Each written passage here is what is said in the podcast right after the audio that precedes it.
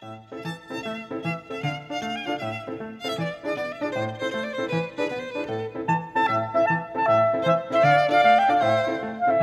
九日谈，作者杨无瑞，第十四篇。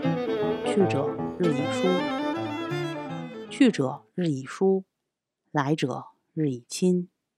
出郭门直视，但见秋雨坟。古木离为田，松柏崔维新。白杨多悲风，萧萧愁煞人。思还故里旅，欲归道无因。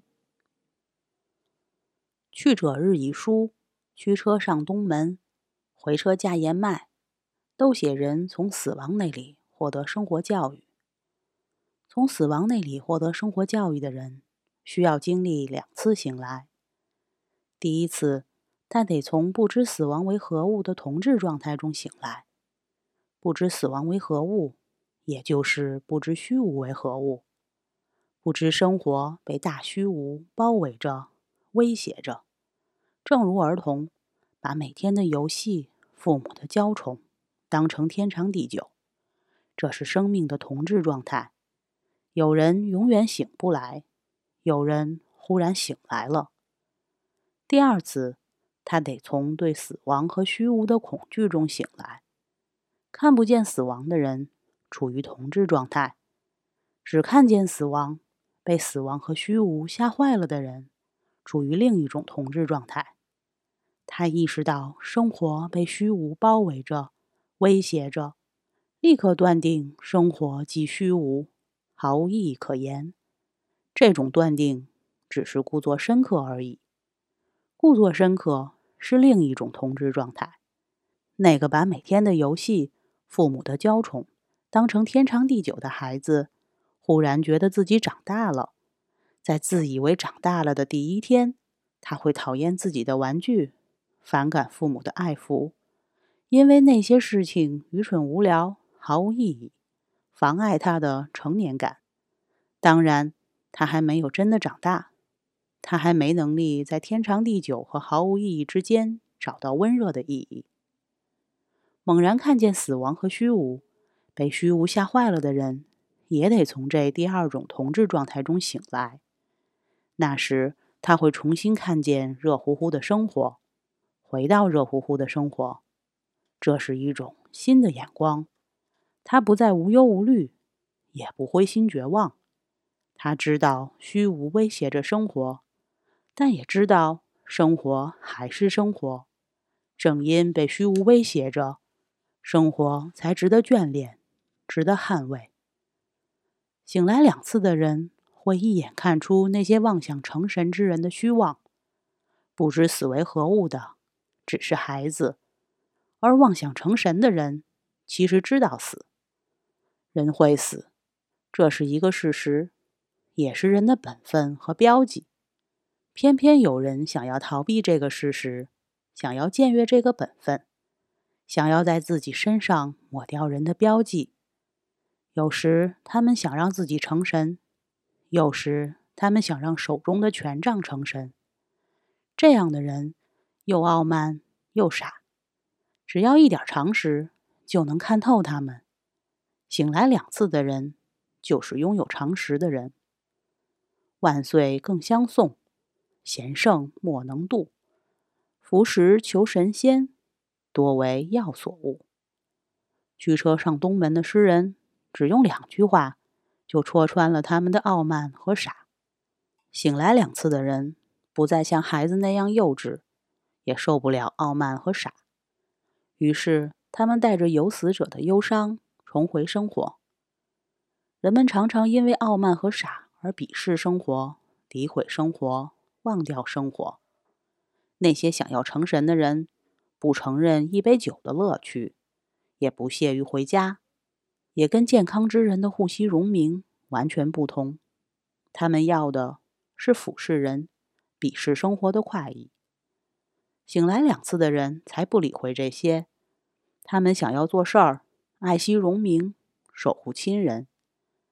有酒喝时，他们感谢酒；不能回家时，他们想家。去者日语书，写什么呢？一个醒来两次的人想家了，却发现回家很难。想到家，想回家，是一件艰难的事儿。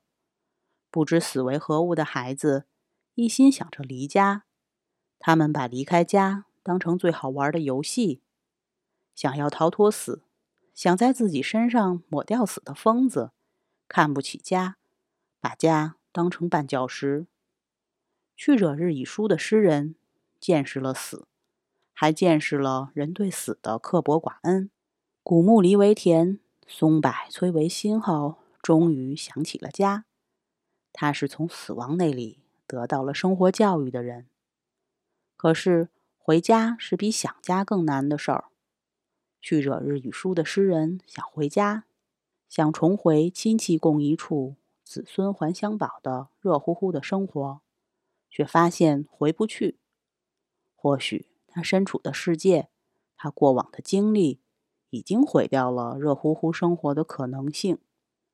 欲归道无因，这是全诗最残酷的一句，比见识死亡还要残酷。人在历史中写诗，但写成的诗没有历史。古诗十九首常会让现代读者惊觉，自己就是诗里的那个人，正在经历着。诗里的忧伤和残酷，由工业逻辑、商业逻辑、资本逻辑催生出来的现代都市，正如抽水机一般把乡村抽空，把几乎所有人裹挟到成功、梦想、自我、快感的漩涡里。漩涡里的人自信、自恋，以为自己是不死的人，以为自己正在干一件不死的事儿。他们在自信、自恋里亢奋发烧的时候，不会想起家；当热病退却，想起家时，他们发现早已无家可归。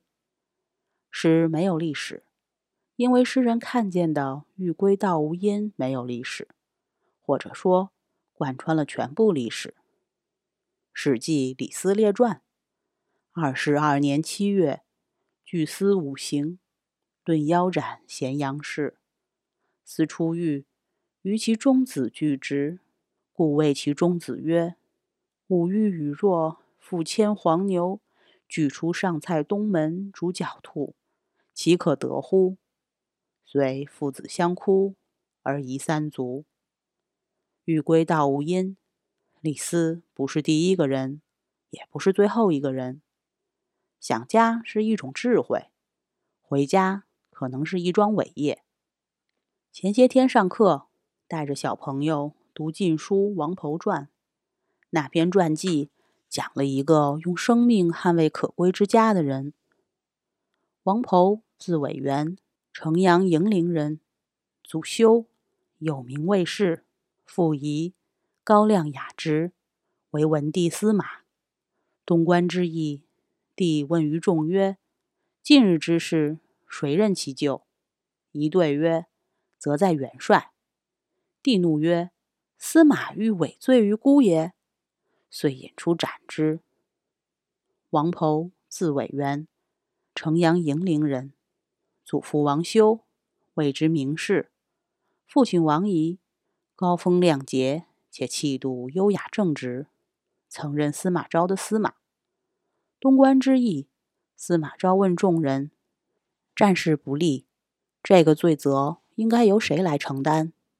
王仪说：“这该是元帅的过错。”司马昭大怒说：“司马难道把罪过归在我的头上吗？”就把他拖出去斩首了。剖少立操上，行几以里，身长八尺四寸，容貌绝异，音声清亮，瓷器雅正，博学多能。痛负非命，未尝西向而坐，誓不臣朝廷也。于是隐居交寿，三征七辟皆不就。庐于目侧，旦夕常至墓所拜跪，攀柏悲嚎，涕泪灼树，树为之哭。母姓魏雷，母没，每雷折到墓曰：“剖在此。”王婆的父亲惨死在西面的洛阳，他遂终生不西向而坐。他隐居教授为生，朝廷三征七避，皆不应。他在坟墓旁边盖起草庐，早晚经常到坟墓那里跪拜，手扶着柏树，悲伤哭泣，眼泪滴落在树上，树为之哭。他的母亲生性害怕打雷，母亲死后。每逢打雷，他就到母亲墓前说：“儿子在这儿。”乡人管言：“少有才而未知名。”剖独以为必当自达，拔而有之。男女各始生，便共许为婚。言后为西夷校尉，卒而葬于洛阳。侯后更嫁其女。炎帝复问侯，侯曰。吾伯至必愿山叟，昔嫁姐妹皆远，其兄断绝，每以此自恃。今贤兄子葬父子洛阳，此则惊异之人也。有吾结好之本意哉？父曰：嫂其人也，当还临淄。侯曰：安有葬父河南而随母还齐？用意如此，何婚之有？